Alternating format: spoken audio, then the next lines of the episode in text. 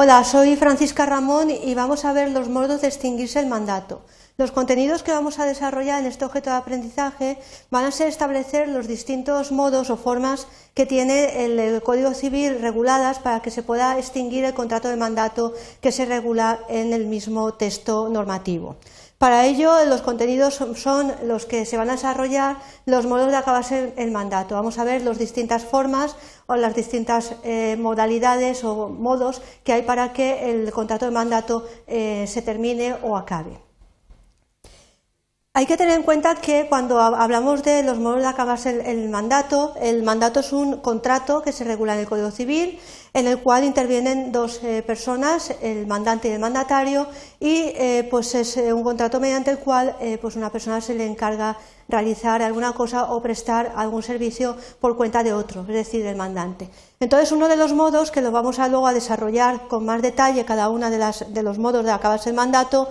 es por la revocación, por renuncia o incapacitación del mandatario y eh, por muerte, declaración de prodigalidad o por concurso o insolvencia del mandante o del mandatario.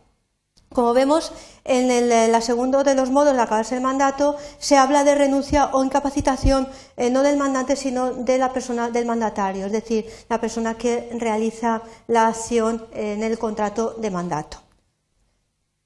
Sin embargo, tenemos que tener en cuenta que el caso de incapacitación que hemos visto en la transparencia anterior que se aplicaba al mandatario, hay un caso específico que también regula el Código Civil, que el contrato se extinguirá también por la incapacitación sobrevenida del mandante, pero con una excepción, a no ser que en el mismo se dispusiera o se hubiese acordado que se continuara el mandato o el mandato se hubiese dado para el caso de incapacidad del mandante apreciada conforme a lo dispuesto por éste. Entonces tenemos que tener en cuenta que se va a extinguir por incapacitación sobrevenida del mandante, pero que hay una serie de excepciones como las que os acabamos de comentar. En estos casos, cuando se eh, produce eh, lo que acabamos de observar, el mandato eh, podrá también terminar por resolución judicial dictada al constituirse el organismo tutelar o posteriormente a instancia del tutor. Bien, vamos a ver la primera de los modos de extinguirse el mandato, que es la revocación. Tenemos que tener en cuenta que el mandante, que es la persona que encarga a otro que es el mandatario, o bien la realización de una cosa o de prestar algún servicio por cuenta de otro, puede revocar el mandato a su voluntad y compeler, es decir, obligar al mandatario a la devolución del documento en que conste el contrato de mandato. Entonces, vemos como este modo de extinguirse el contrato de mandato es a voluntad de la persona del mandante. Tenemos que tener en cuenta que entonces el mandatario tendrá que devolver al mandante eh, precisamente el documento en el que coste eh, pues, el contrato que acabamos de indicar. Sin embargo, además hay una peculiaridad en este caso, que es cuando el mandato se haya dado para contratar con determinadas personas, su revocación no puede perjudicar a estas si no se les ha hecho saber. Esta es una de las eh, características que tiene la causa o el modo de extinción del mandato por causa de revocación. En el caso anterior, eh, cuando se produce el nombramiento de nuevo mandatario para el mismo negocio, hay que tener en cuenta que produce la revocación del mandato anterior desde el día en que se hizo saber al que lo había recibido. Entonces tenemos que tener en cuenta que el nombramiento de nueva persona para el mismo encargo, para el mismo negocio, pues eh, lo que produce es la revocación del mandato anterior que se había establecido, pero que además produce efectos, eh, el efecto, la revocación desde el día en que se hizo saber al que lo había recibido anteriormente. Otra de las causas es la renuncia del mandato. Hay que tener en cuenta que el mandatario eh, puede renunciar al mandato poniéndolo en conocimiento del mandante. Es decir, no quiere eh, realizar el contrato y renuncia al mismo. Hay que tener en cuenta que eh, si el mandante sufre algún tipo de perjuicio por la renuncia que está realizando el mandatario, en este caso el mandatario deberá de indemnizarle de los daños y perjuicios al mandante, a menos, esta es la excepción que establece el Código Civil, que funde su renuncia en la imposibilidad de continuar desempeñando el mandato sin grave detrimento suyo. Es decir, si la renuncia se produce porque el ejercicio de la acción que se le ha encomendado al mandatario pues se le está provocando eh, un detrimento pues entonces, evidentemente, eh, no tendrá que indemnizarle. Eh, si la renuncia se produce sin ningún tipo de detrimento por parte del mandatario, pues si al mandante se le produce algún perjuicio, entonces sí que el mandatario tiene que indemnizarles de esos perjuicios al mandante. Otra de las características respecto a la renuncia es que el mandatario, aunque renuncie al mandato con justa causa,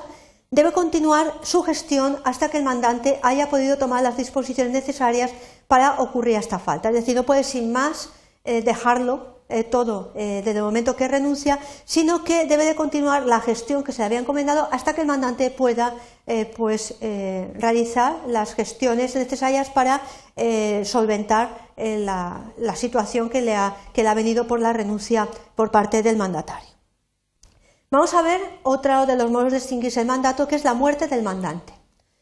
Tenemos que tener en cuenta que lo que realice el mandatario, eh, si no sabe la muerte del mandante u otra cualquiera de las causas que hace cesar el mandato, como hemos estado viendo, lo que haya realizado es válido y se admite por parte de la legislación y va a surtir todos sus efectos respecto a los terceros que hayan contratado con el mandatario de buena fe. Tenemos que tener en cuenta que en la acción que esté realizando el mandatario o el encargo o la actividad, si interviene un tercero que no sabe nada,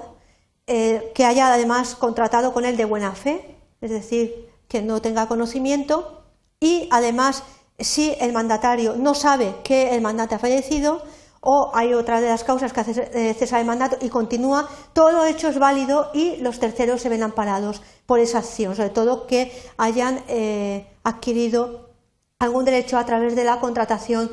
con el mandatario, siempre que los terceros, desde luego, actúen de buena fe. ¿Qué sucede en el caso de que haya una muerte del mandatario? Pues en el caso de morir el mandatario, deberán de los herederos del mandatario ponerlo en conocimiento del mandante es decir, notificárselo, indicárselo y proveer, entre tanto, a lo que las circunstancias exijan en interés del mandante. Es decir, que en el caso de que fallezca el mandatario, los herederos lo indican y, eh, pues, eh, si estaba realizándose la acción, deberán en todo caso continuarla o bien eh, adoptar cualquier tipo de medida siempre que no haya un perjuicio al mandante. Es decir, no pueden dejarlo todo, sino continuar hasta que eh, se solucione esa circunstancia. Bien, llegado a este punto, hemos eh, dado un repaso muy completo a lo que es el contrato de mandato y en este objeto de aprendizaje nos hemos detenido ya en los modos de acabarse el mandato, de extinguirse el contrato de mandato. Tenemos que tener presente las peculiaridades que hemos observado, ya que hay diversas circunstancias que eh, modalizan precisamente las formas de extinción y que las tenemos que tener presente a la hora de eh, adoptar una serie de eh, consecuencias respecto de cada una de las causas de extinción. nos hemos detenido en cada una de las particularidades de, los modos de extinguirse el mandato, teniendo en cuenta que eh, la causa puede afectar a mandante o puede afectar a mandatario. Entonces, en todo caso, tenemos que tenerlo presente que es eh, unas formas de extinguirse totalmente diferentes, atendiendo o bien a la persona del mandante o bien a la persona del mandatario.